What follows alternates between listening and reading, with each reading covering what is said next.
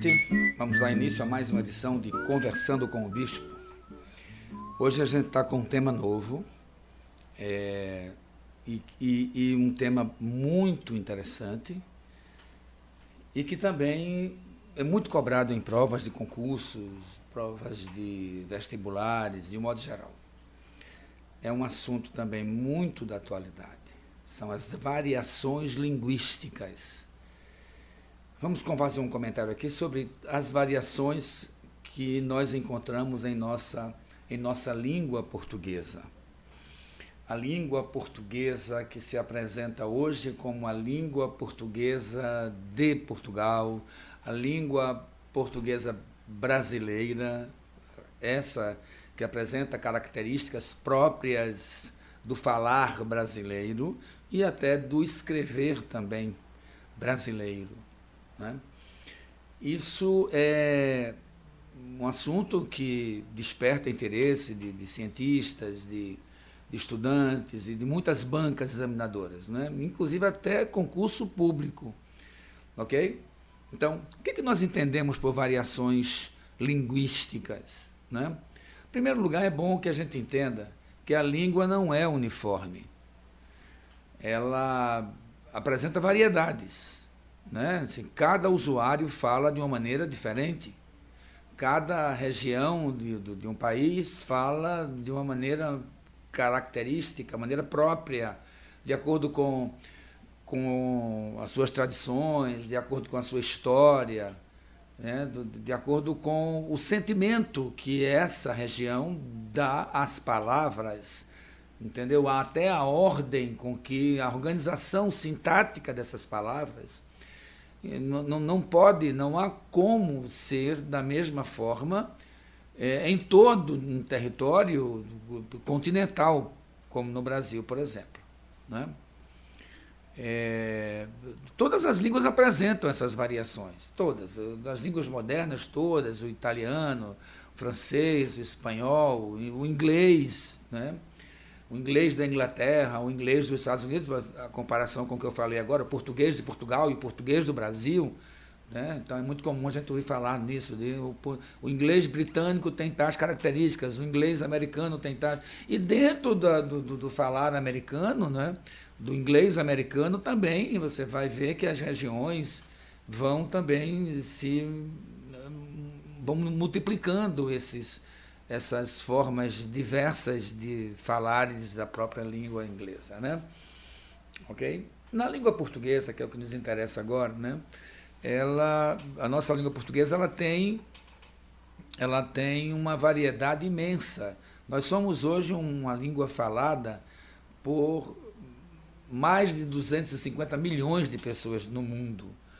Nós somos a quinta língua mais falada no mundo entendeu? Isso tudo, por exemplo, trazido para um, um país como o Brasil, com 210 milhões de habitantes, com regiões que foram é, colonizadas por povos diversos, né? os franceses, os holandeses, os espanhóis, e cada povo desse que aqui esteve é, deixou sua marca, deixou sua característica linguística, misturou-se com outras línguas também que aqui é, povoavam o Brasil, né? as línguas africanas, as línguas indígenas, e tudo isso formou uma, uma, uma riqueza linguística muito grande.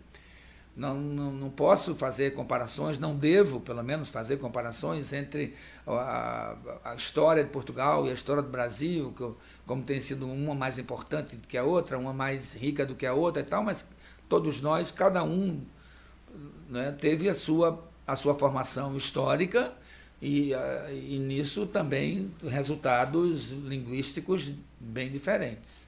Tá certo? É, como eu disse, é, nós somos uma, uma língua falada por cerca de 250 é, milhões de falantes. Né? A língua portuguesa é atualmente a quinta língua, quinta língua mais falada do mundo. A gente perde para o espanhol, a gente perde para o inglês, para o mandarim, para o francês aí. Quinta língua mais falada do mundo. Né? E essa língua teve sua origem no latim, mais propriamente no latim vulgar. Tá certo? Então, o português é uma língua neolatina, também chamada de língua românica. Veja que eu usei a expressão latim vulgar. A palavra vulgar, que, que para algumas pessoas né, tem um significado pejorativo, aqui no nosso caso, o vulgar é sinônimo de popular, de povo. Né? Era é a língua falada pelo povo. Então existia o latim clássico, o latim formal, o latim das escritas, né? das escrituras, da literatura, dos pensadores, dos intelectuais, do, do, da nobreza, portanto, e havia os que eram desprotegidos socialmente, né? Os que não tinham o privilégio da, de, toda essa erudição, essa formação intelectual, e que evidentemente tinham uma, um falar característico próprio, diferente desse latim formal. De modo que a gente chama então o latim formal, o latim mais é, erudito, não é? o latim das normas, o latim das classes privilegiadas, é? esse é o latim é, clássico, né? e o latim falado pelo povo, o latim vulgar. Tá certo? Então, esse vulgar aí não tem um sentido ofensivo, mas é simplesmente o latim falado pelas camadas é, menos privilegiadas, as camadas pobres da sociedade. O, o português é uma língua neolatina, né? ela também é chamada de língua românica. Por quê? Vamos lá. É, é, é, você sabe que o latim, todos nós sabemos que o latim era uma língua oficial né, do, do, do Império Romano. O latim era uma modalidade usada pelo povo, pelas classes mais baixas, pelas pessoas de menor cultura, né, o latim vulgar. Com a expansão do, do Império Romano, ali por volta do século III né, antes de Cristo, o latim se espalhou por toda a Península Ibérica. Certo? E então, além dos, dos, dos romanos, outros povos invadiram a Península Ibérica. A Península Ibérica aquela região onde hoje a gente tem Portugal, Espanha. Né? Então, além dos romanos, outros povos também invadiram a Península Ibérica, como os bárbaros germânicos, que influenciaram também o desenvolvimento da língua portuguesa. Também deixaram lá a sua contribuição. Tá certo? Por volta do século do século VIII, a Península Ibérica foi invadida pelos árabes. E aí também deixaram uma forte marca cultural, linguística, principalmente no nível lexical. Nós temos hoje no português muitas palavras de origem árabe. Né? Um contingente muito grande. De, daí a gente dizer que os árabes contribuíram principalmente no, a nível lexical, do léxico, do vocabulário, da formação de palavras, tá certo? Então, a invasão árabe, ela provocou um, um processo de, de reconquista cristã que partiu do norte para o sul da Península Ibérica. Mas mais tarde, né, a seguir com, com a expulsão dos árabes, a gente não não está aqui para contar essa história com detalhe, porque são séculos e séculos de, de luta, de conquista e tal.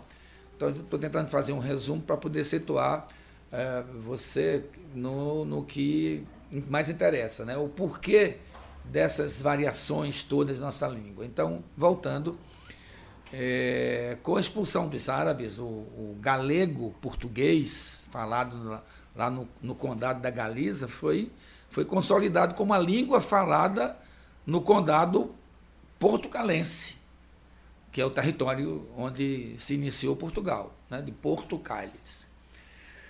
É, a gente tem uma, uma, uma, uma, ideia assim de que o português surgiu entre o século é, IX e o século XII. Século IX e século XII. Esse é o que a, é, é, é o que a gente estima, né? que seja o período em que o português surgiu. Há alguns documentos escritos em em português, datados do século VIII. É, veja que eu disse que a gente estima, não se tem como, não há como a gente estabelecer uma, um rigor nessa data, estima-se que o, o, o, português terá surgido entre o século IX e o século XII. Mas existem documentos escritos em português que são datados do século VIII. Entendeu? Como o, o Testamento de Afonso II, por exemplo.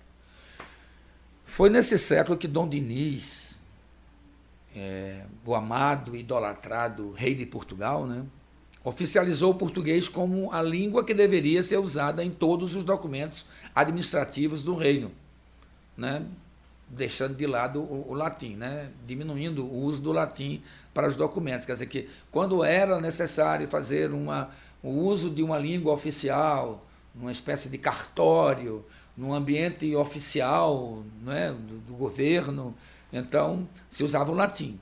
A partir de Dom Diniz, então, é que.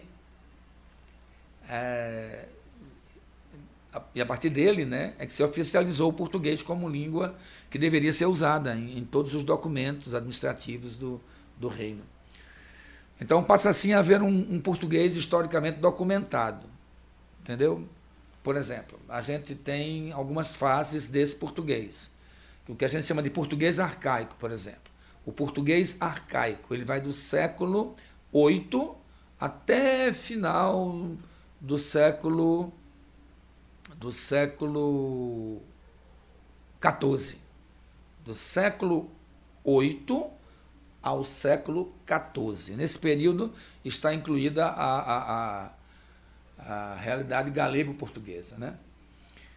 O, também temos uma, uma, segunda fase, que é o português arcaico médio, que é da primeira metade do século do século XV à primeira metade do século XVI. E aí você já começa a observar que a gente está chegando já naquela fase da descoberta do Brasil. Né? O Brasil foi descoberto no século XVI, né? 1500, século XVI. Então, a gente tem um arcaico médio. Né? Primeiro eu falei do século VIII ao século XIV. Isso aí é o arcaico mesmo, tá certo?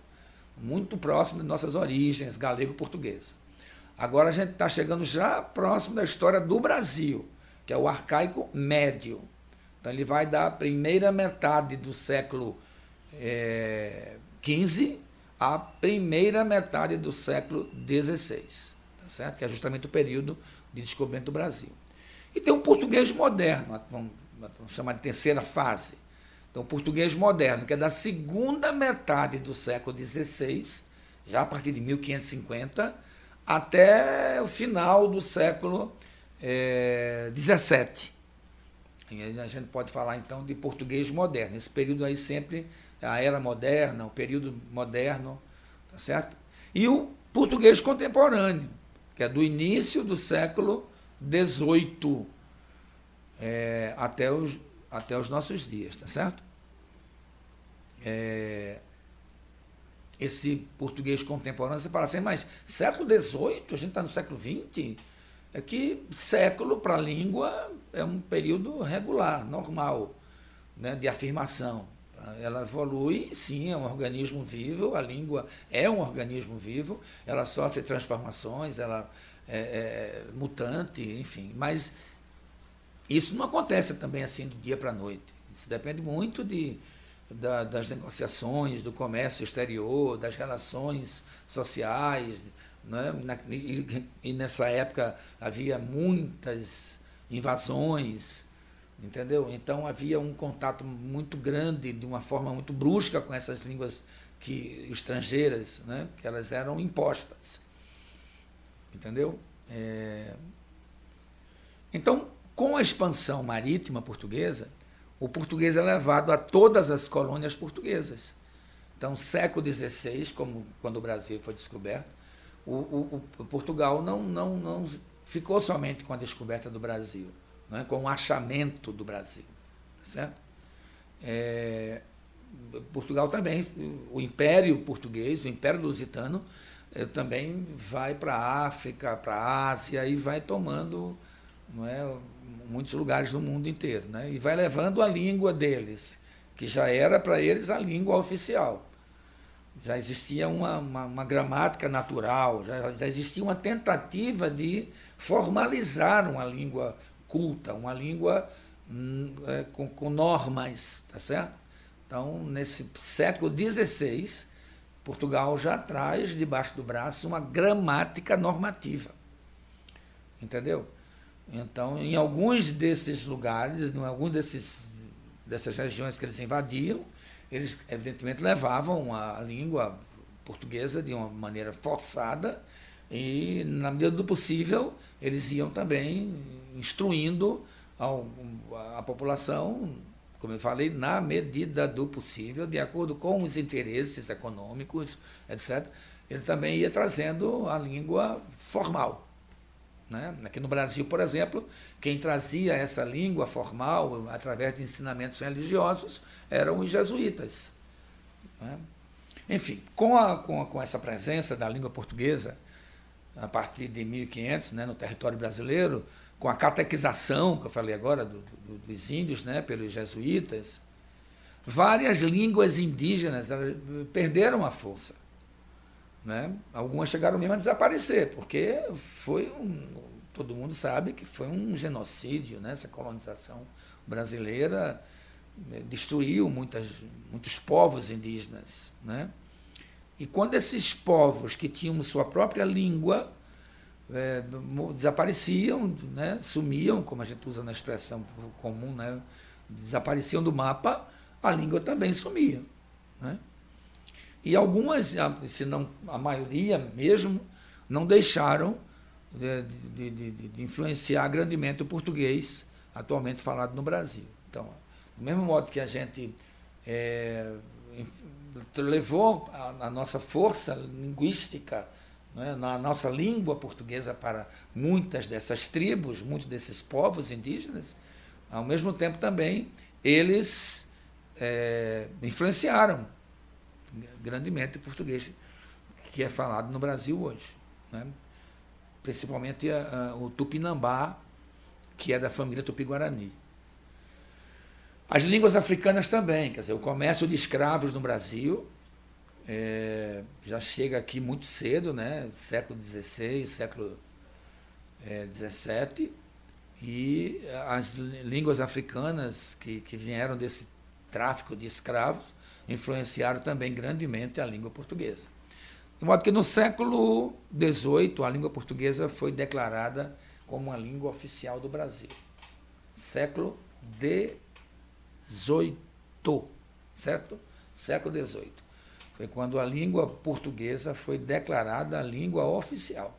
Isso porque antes do século, então século XVI, século XVII, aqui a gente tinha a presença dos franceses, a gente tinha a presença dos holandeses, entendeu? Dos espanhóis, que tinham domínio sobre territórios, entendeu?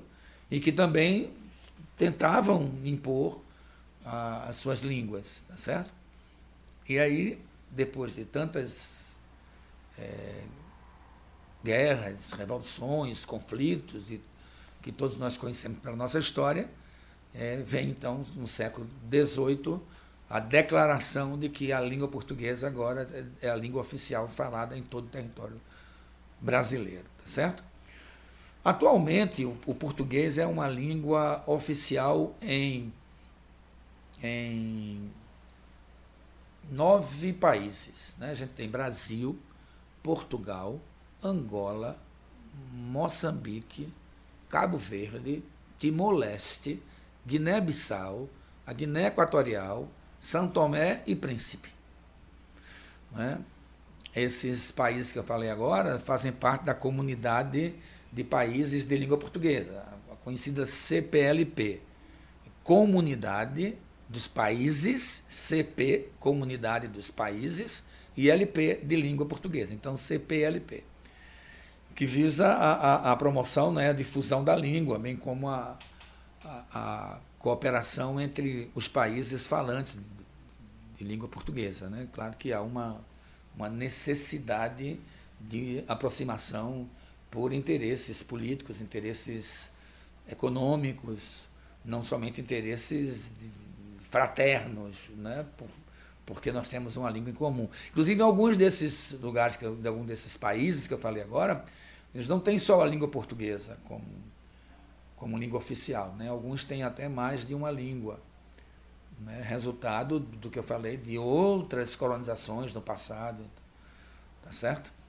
Nós temos até algumas cidades, como Goa, que fala português, Macau, que fica na China, também fala português, além da língua oficial é, da China, eles também falam o português. Então, em alguns, como o caso de Macau, por exemplo, o português tende a sumir. Sabe-se que a geração nova, os mais jovens, não têm, não desperta, não despertam nenhum interesse em, em, em aprender essa língua portuguesa, né? por causa da convivência com a língua oficial. Né? Tá certo? Então, mais recentemente, com o objetivo de unificar a escrita, né? você sabe que existem diferenças de, de, ortográficas entre Portugal e Brasil, que são os dois maiores países com maior número de habitantes, de falantes, né? Então, há algumas, ainda hoje há algumas diferenças significativas de escrita e com a intenção de preservar a língua portuguesa, como eu falei, com o objetivo de unificar a escrita, foi assinado em, 1990 um acordo ortográfico, um novo acordo, um novo acordo ortográfico da língua portuguesa.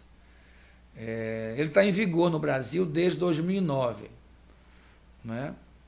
mas o uso obrigatório é, passou a ser em janeiro de 2016.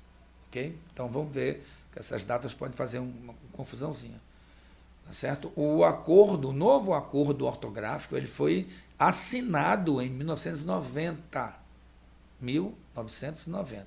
Foi assinado. E entrou em vigor no Brasil em 2009 só. Ele foi assinado em 1990 Veja aí, toda uma cautela, toda uma segurança para a implantação desses acordos. Né? Tempo que se dá para que seja discutido, que seja reavaliado, que, seja, que as pesquisas sejam feitas em torno do, das decisões, não é? para que não haja problema amanhã de voltar atrás. Né? É, voltar atrás a, do, do, das decisões. Mas foi assinado em 1990, entrou em vigor em 2009 mas o uso obrigatório, veja que há uma diferença. Uma coisa é assinou, está assinado o documento, assinou, pronto. Agora vamos decidir quando é que isso vai entrar em vigor. Então vamos dar um tempo, 1990, aí 97, 98, 99, 2000, 2001, 2002, tudo isso aí a gente está aguardando autorização né, para entrar em vigor no Brasil. Aí, 2009, resolvemos então é, que o novo acordo deveria entrar em vigor no Brasil. Mas aí ainda existiam algumas, alguns desentendimentos entre Brasil e Portugal, e aí foi pedido mais três anos, né? e, e, e mais três anos depois, e, e é essa, esse é o nome acordo, não é? porque só vai mesmo passar a ser obrigatório quando toda a comunidade aceitar e não tiver nada contra. Então, estou falando de uma maneira muito simplória, né? bem, bem simples, bem clara, para que a gente não, não se perca muito nesse assunto, porque ele é muito profundo, muito vasto, muito largo, né? e tomaria nosso tempo do assunto principal que eu vou entrar nele agora, tá certo? Então, o uso obrigatório uh, do, desse acordo só em janeiro de 2016. Então, de 2016 para cá, toda a imprensa brasileira, uh, todas as, as escolas, tudo, todo mundo né, culto, todo mundo, todo o universo culto do, do que a gente chama de língua formal passou a usar de maneira, de forma obrigatória, a partir de 2016, ok? Então, com esse histórico que eu estou colocando para vocês agora, eu quero então deixar claro que a gente tem uma, uma, uma, uma justificativa né, para tantas variações regionais, essa variação, tantas variações é, da nossa língua. Eu posso até usar a expressão os, os, as várias línguas dentro da mesma língua. tudo é língua portuguesa, mas tem uma língua portuguesa de Portugal, tem uma língua, tem um português brasileiro, tem um português moçambicano, né? tem um português lá da, da, da China, tem, entendeu? A língua portuguesa, mas com todas essas variações, tá certo? Como eu já disse no, no início, toda e qualquer língua apresenta suas variações. A nossa não ia ser diferente, tá? Então vamos lembrar, a língua portuguesa surgiu de uma variedade do latim. A gente tinha o latim formal, que era o latim clássico, e tinha o latim vulgar. A nossa língua veio do latim vulgar, tá certo? Ah, também é bom lembrar que a língua tem formas variáveis, porque as, as sociedades elas são divididas em grupos, né? O, o, os grupos sociais. Então, em cada um desses patamares, dessa pirâmide, é? a língua vai, vai se manifestar de maneira diferente, porque tem interesses diferentes, porque tem sentimentos diferentes, aí passa a ter significados diferentes. Né? Então, o uso de uma determinada variedade linguística serve para marcar a inclusão do indivíduo em um determinado grupo, né? que é o que a gente chama de processo identitário. Tá certo? Então, determinada variedade linguística serve para marcar a forma de como você vai ser incluído. Né? O indivíduo vai, vai ser incluído em um certo grupo. Então, existe o, a, o grupo profissional, Dentro do grupo profissional tem, tem as, as, as, as formas variáveis, né? as variantes, por exemplo, um político, a, a, forma, o ambiente político leva a classe política a ter um vocabulário próprio, do, do, do né? exclusivo, que é diferente, por exemplo, do, é, do, do grupo de falantes militares que tem uma, uma, outra forma diferente de falar. E nisso não vai nenhuma ordem aí de melhor, pior, mais importante, menos importante, são formas diferentes apenas. Que diferencia, por exemplo, do grupo de estudantes. O grupo, os estudantes têm uma forma própria de falar, é por causa da idade, por causa da, da, da, da, da vivência deles, é social que é diferente, por exemplo, do jogador de futebol, que tem um grupo social, que tem uma linguagem própria, típica do, do meio, não é? a classe médica, a classe artística, entendeu? Então, cada, todos esses grupos falam a mesma língua, né? A, a, já falam a variante do português do Brasil, e aí começam a fazer as subdivisões pelas influências do meio, tá certo? E existe um julgamento social. Estou querendo chegar nesse ponto aí. Existe um julgamento social sobre as variedades, sobre essas variedades linguísticas, entendeu? Existem é, existem algumas algumas pessoas que se comportam de maneira assim muito esquisita, com, com, com relação a, a, essas variedades, que fazem que são justamente a, a maior riqueza da nossa língua. Maior, isso é um registro de nossa história. Em cada uma dessas variáveis, em cada uma dessas variantes, eu quero dizer, existe, existe uma história daquele povo, né? da, da, da colonização, da, das influências de outros povos, da, da, da construção de nossa história. Entendeu? Então, isso é uma riqueza muito grande. Mas aí muitas pessoas é, acham que é, este falar é feio, aquele é bonito, esse é certo, esse é errado. E aí começa a gerar o que a gente chama de preconceito linguístico. Né? O preconceito linguístico é uma, uma, uma forma de discriminação social. Ele consiste em, em julgar o indivíduo pela forma como ele se comunica. Né? Se comunica de, seja de maneira, seja oralmente, seja por escrito. Né? Existe um parâmetro para esse, esse critério, né? para esse julgamento. Então, eu, vamos supor, você é uma pessoa que teve uma formação é, regular, você chegou a concluir os estudos superiores, fez os seus os seus cursos extras, os seus pós, né? enfim. E aí há uma tendência sua, na, na, dentro desse universo de formação que você teve, né?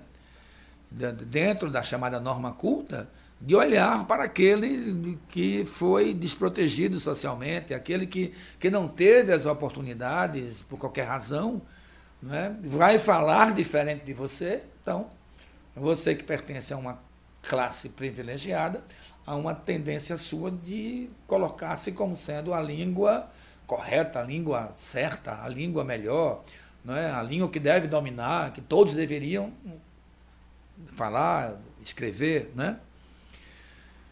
É, de modo que quanto mais o falante se distancia desse padrão, desse parâmetro que a gente chama de norma culta, quanto mais o cidadão se distancia dela, mais ele é criticado, né?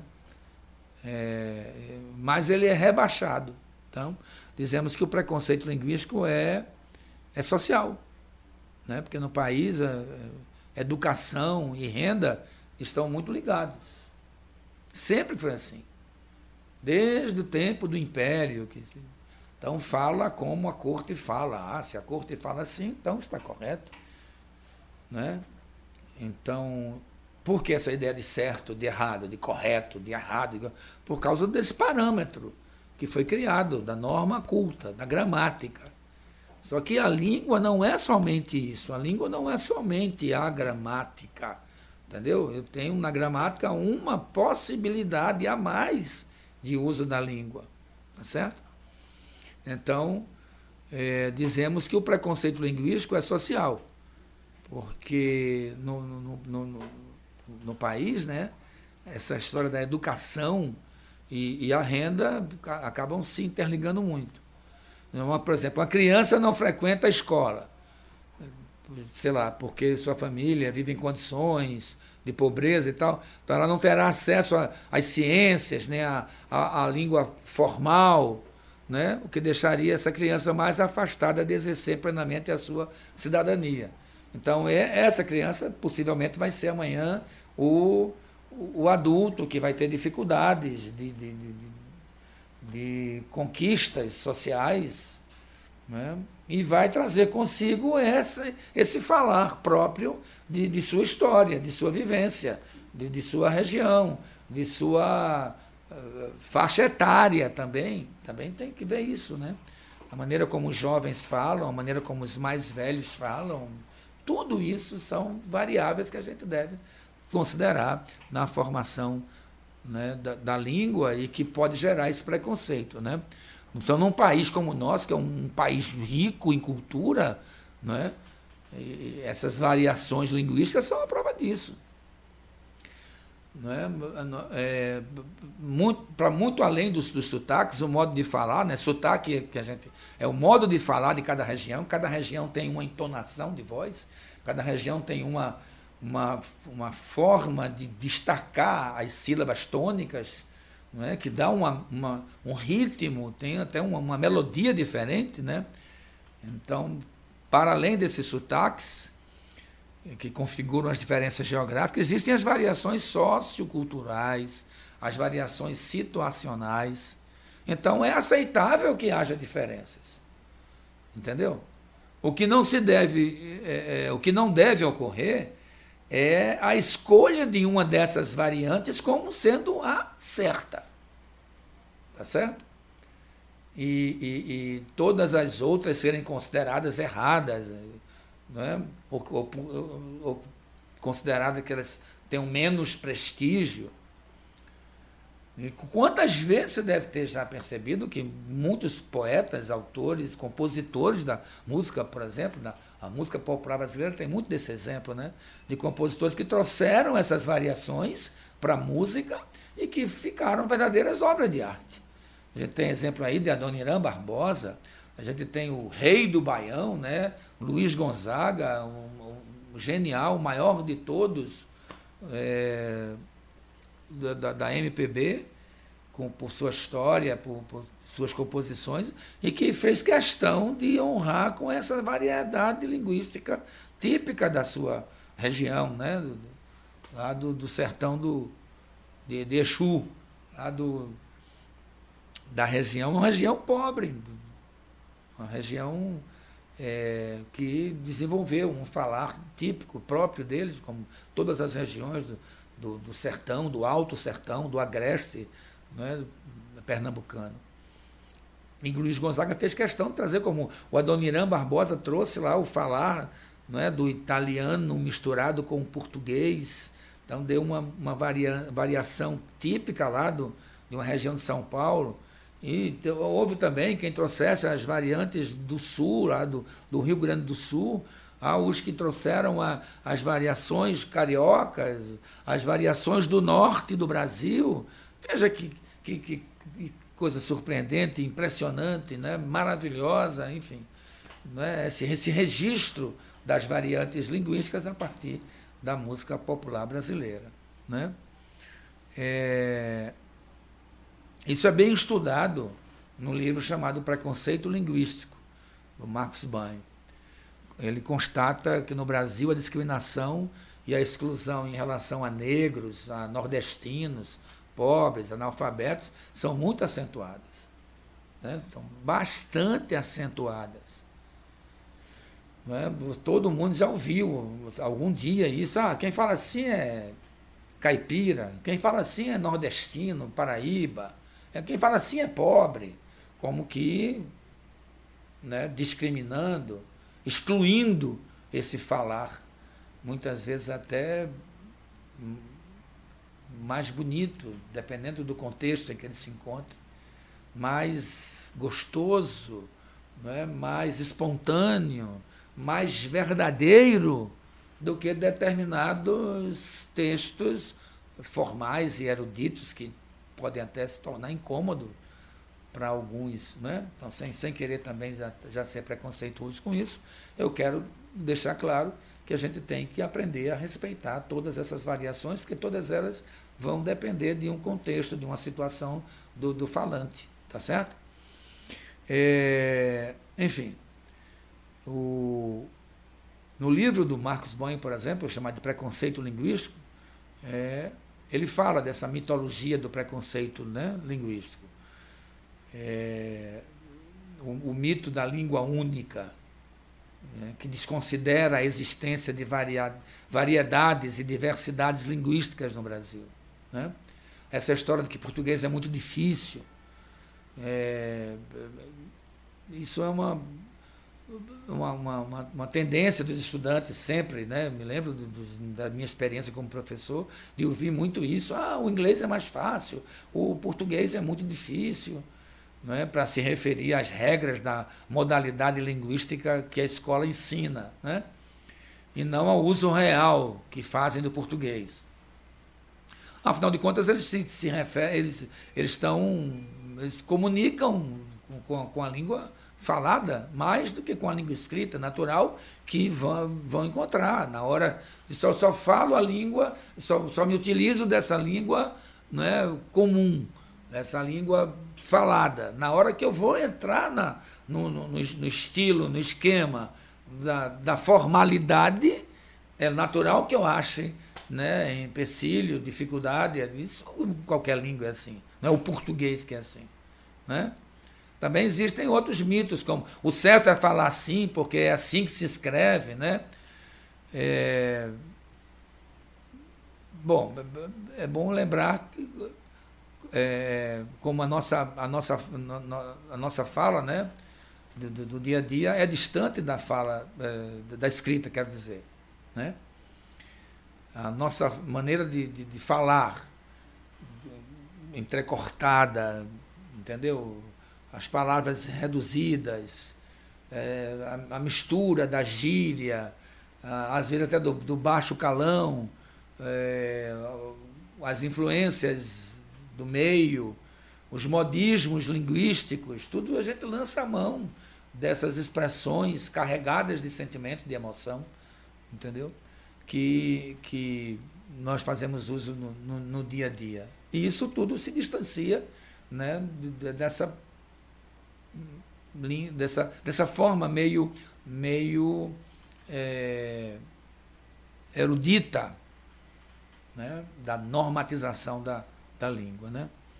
Enfim, é, o Marco também fala, na, numa parte do livro, acho que na segunda parte do livro, que os mitos são propagados pela gramática tradicional, é, pelos livros didáticos, pelo, pelo próprio ensino né, nas escolas. E aí você vai ficar num ciclo vicioso, que fica muito difícil de se quebrar. Né? Aí isso faz com que se perpetuem os mitos. Né? E essa população carente, essa população desprestigiada socialmente, que muitas vezes não tem acesso à educação, por, por várias razões, né? é discriminada por não falar essa, é, essa língua padrão. Né? Ok? Bom, então, voltando aqui para as nossas variações linguísticas, é, as variações ocorrem em todos os níveis da língua. A gente tem variação fonética, a gente tem variação morfológica, entendeu? Fonética da fala, da, da pronúncia. Né? Você sabe muito bem quem é, quem é gaúcho, quem é carioca, quem é paulista, quem é pernambucano, quem é, é paraense e tal. Juntou esse povo, você basta uma conversinha rápida ali, de alguns minutos, você diz logo, esse é carioca, esse é paulista, esse é gaúcho. Né? Então a gente tem variações em todos os níveis. Esse me parece que é o mais comum, que é o, uh, o nível fonético, tá certo? Mas também tem um nível morfológico. A estrutura da palavra usada, por exemplo, uh, no, no, no, no, sertão de Minas, né? o sertão do, do Guimarães Rosa, não é muitas vezes a mesma estrutura usada é, no sertão, no alto sertão pernambucano, tá certo? Às vezes também não é a mesma estrutura, não é usada no, no, no, no Rio Grande, né? Também tem o, a, a, o nível sintático, a organização da, da, da frase, né? a, a colocação dos termos na frase. Tem a, Uh, o nível também da, da variação uh, também tem um nível lexical, do léxico, do vocabulário, entendeu? Da, do significado da palavra. O que aqui essa palavra significa uma coisa, em outro lugar pode significar outra, etc. E esse conceito de erro linguístico deve ser substituído pelo, pelo de adequação linguística. Então, aos pouquinhos, a gente precisa, através da escola, dos livros didáticos, enfim, e retirando essa noção castradora né, de erro, né, opressora, achei a palavra melhor agora, né, opressora, castradora porque ela, ela limita muito a pessoa. Né? Muita gente quer, gostaria de escrever, de produzir um texto, mas ah, não posso escrever porque não, não, é, a, minha, a minha língua, o meu domínio linguístico não permite isso, né? Então você vai tolhendo. Tem gente que tem medo de falar, tem medo de escrever por causa desse, desse pânico do erro, né?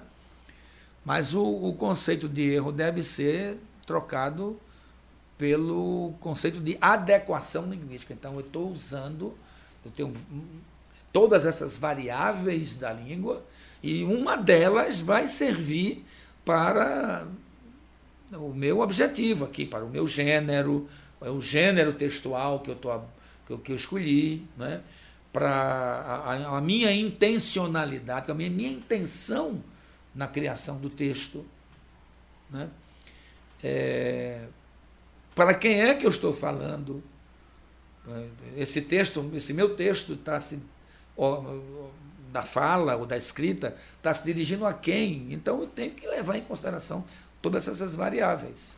Então, eu não tenho apenas a variável formal, né, que chamamos de gramática. Ela é uma das opções que eu tenho, dependendo do, do meio, dependendo da intencionalidade, dependendo do meu leitor, eu tenho essa daí também como opção.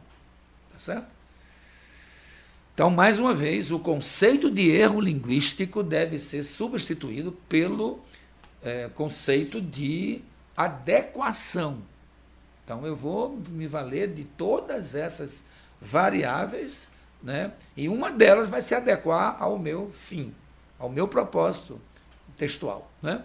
Todas as, as variantes linguísticas são corretas, desde que consigam cumprir o papel fundamental de uma língua, que é a interação verbal entre as pessoas. É, é, é esse o papel principal da, da, língua, da comunicação. Né? Então, se eu começar a colocar preconceitos, começar a criar bloqueios, empecilhos a, a, a, essa comunicação, então perde o sentido todo não é, do, da minha iniciativa textual. Tá certo?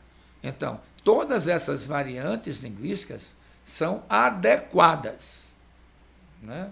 Melhor usar assim. São adequadas para um determinado fim. Né? Desde que é, é a minha escolha por essa ou por aquela variante né, consiga cumprir o papel fundamental de uma língua que é essa interação entre as pessoas, né? interação verbal.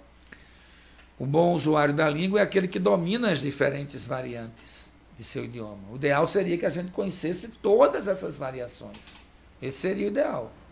Que a gente pudesse dominar todas as variações. Para que, num determinado momento, num determinado, numa situação qualquer, eu pudesse, então, me valer daquela variante dominante, né? aquela que, do meio. É quase que impossível isso, né? Mas aí seria, entre aspas, o bom usuário da língua, não é aquele que apenas conheceu, que teve o privilégio da, da, da formação erudita e que domina a, a, a, o padrão culto, né? a língua formal. Né? Esse não. Esse teve esse, o privilégio e tem essa, essa possibilidade de, de uso da, da formalidade. Mas ele não pode tomar isso aí como sendo a única opção que ele tem. Entendeu? Vai ele próprio, vai ter um momento que ele vai relaxar, que ele vai descontrair. Tá? Vai ter um momento lá em que ele vai se colocar de uma maneira mais, vamos dizer assim, mais à vontade, linguisticamente falando. E vai tentar chegar no, no, no ambiente dos familiar, no ambiente né, com os filhos, com os amigos, então ele vai sentir a necessidade de desarmar dessa, essa formalidade e se valer muitas vezes de uma é, de uma linguagem mais descontraída, justamente pelo objetivo né, de, de, da interação, a interação verbal entre as pessoas. Né? Bom, nós temos uma, as variações linguísticas que nós classificamos né, quatro grupos, tá certo? temos as variantes diatópicas, diatópicas, também chamadas de regionais, geográficas, né? que são as variações que ocorrem de uma região para outra região, que eu falei agora, quer dizer, a região sul, a região norte, a região nordeste, centro-oeste, cada uma tem suas características. Então, essas são chamadas de variantes diatópicas.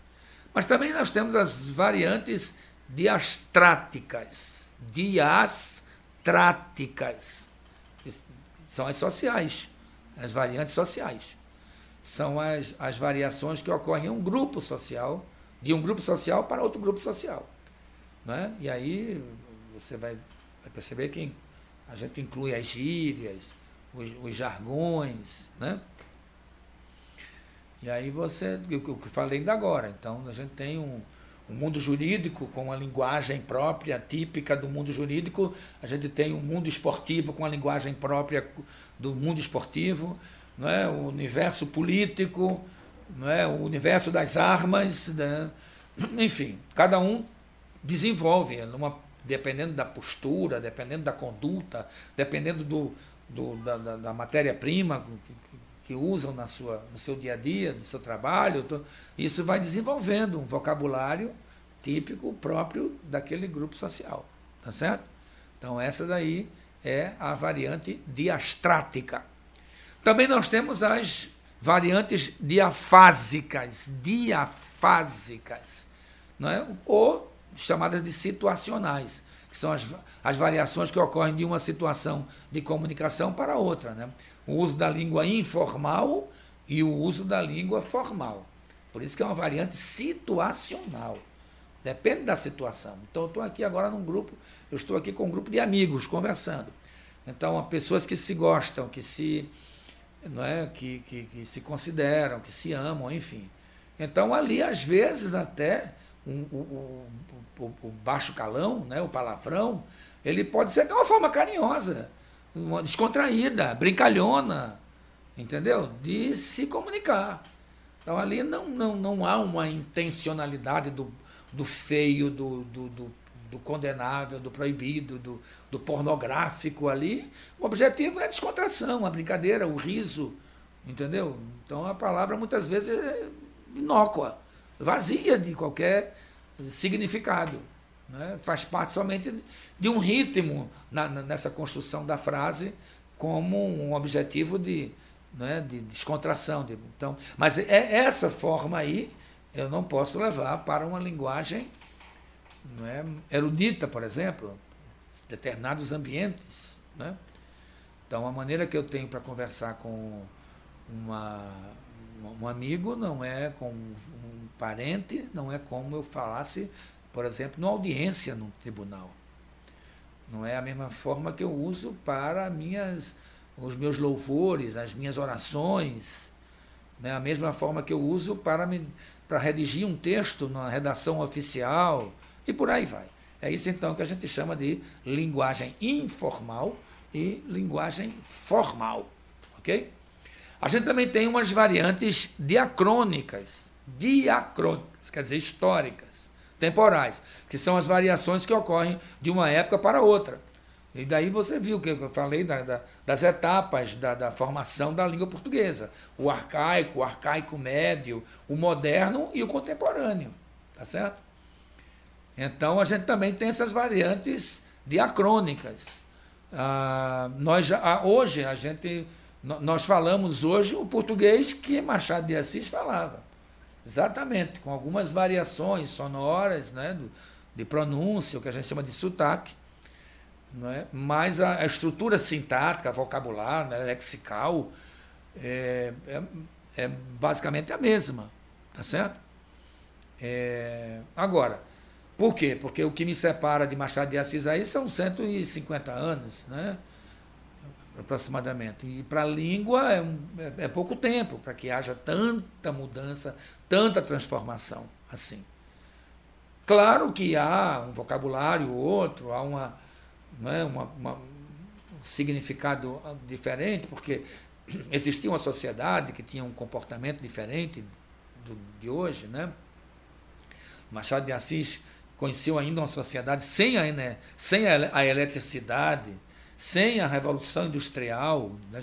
Ele nasce, ele nasce sem a eletricidade, né? isso era um sonho na época, se, se discutia a possibilidade de, de né, de, de, se usar a eletricidade como desenvolvimento, que mais tarde a gente vai conseguir isso com a energia elétrica. Então, Machado nasce numa época em que, para ele, não, não, não se falava nisso. Machado viu a chegada da energia elétrica, viu a revolução industrial, viu a, a, o crescimento, a urbanização da capital federal, viu o automóvel, viu, enfim, todas essas mudanças que significativas no mundo social, econômico, político e tal. Né? E é evidentemente que ele acompanhou todas essa, essas variações de, de uma época para outra época, porque ele viveu muito tempo. Né? De, de modo que de Machado de Assis, né, da morte dele, de 1908 até hoje, também muitas variações, muitas mudanças sociais ocorreram, e sobretudo e principalmente depois dessas dominações internacionais, quer dizer, você vê a influência do francês no português do Brasil até a primeira guerra até a segunda guerra mundial pós segunda guerra mundial a influência muito forte do inglês aí principalmente agora com, a, com o uso da internet né então é evidentemente que a gente tem um acréscimo vocabular muito grande né, na língua portuguesa 100 anos depois mas a base linguística é mais ou menos a mesma. Possivelmente, se Machado de Assis estivesse hoje, possivelmente, se ele estivesse aqui conosco agora, pudesse voltar aqui e estar entre nós aqui, a gente poderia, a gente iria conversar com uma certa facilidade. Entendeu? Se fosse possível essa coisa de, né, de, de, de reencarnar o próprio personagem do jeito exatamente como ele era com a mentalidade, com a cabeça, com a inteligência, com a sabedoria, com o conhecimento, com o verdadeiro Machado, possivelmente a gente mantivesse uma conversa né, com algumas poucas restrições vocabulárias. Então, nós temos aí as variantes diacrônicas, as variantes históricas, temporais, que são as variações que ocorrem de uma época para outra, tá certo? A gente sai do arcaísmo, né? para a modernidade e até para a criação de palavras novas, os neologismos, tá certo? Bom, então, na escrita, as variações linguísticas são usadas como parte do processo de construção de uma identidade para o, o, o narrador ou para o personagem, né? como recurso de adequação da língua, né? da, da personagem à situação comunicativa. Né? O autor deve usar coerentemente as variações linguísticas, tendo em vista a verossimilhança do texto. Entendeu? Eu, veja bem, estou falando na escrita. Tá certo? É, essas variações são usadas como, como uma parte desse processo de construção de uma identidade do narrador, do personagem. Tá certo? Você vai ver, por exemplo, que em um romance. Uh, ah, mas quem escreveu esse romance foi, foi o Mário de Andrade, por exemplo, um, um profundo conhecedor da língua portuguesa. Foi o Graciliano Ramos também, um profundo conhecedor da língua portuguesa. Certo? Como é que ele escreveu essa. Bom, é o personagem da história dele. Ele está sendo fiel, coerente com a, a, varia, a variante linguística escolhida em busca dessa verossimilhança do texto, entendeu? Essa aproximação do personagem com a fala real dele. Você vê isso em Luiz Gonzaga. Então, o eu lírico em Luiz Gonzaga, muitas vezes, é o, o, o homem da, da roça, o agricultor, no, mais das vezes, um homem que não teve escolaridade alguma Entendeu? Então, como é que é o falar desse? Então, Luiz Gonzaga vai lá para a linguagem própria, né, a variante sertaneja, e como se tivesse esse sertanejo é, falando. A gente percebe que o autor deve usar coerentemente as, as, as variantes linguísticas, né? É, objetivando justamente essa, essa vero, essa verossimilhança, essa, essa semelhança com a verdade, tá certo? De modo que é, todas as variantes linguísticas são, são corretas, tá certo, pessoal? Desde que consigam cumprir o papel fundamental de uma língua, que é justamente essa interação. Né?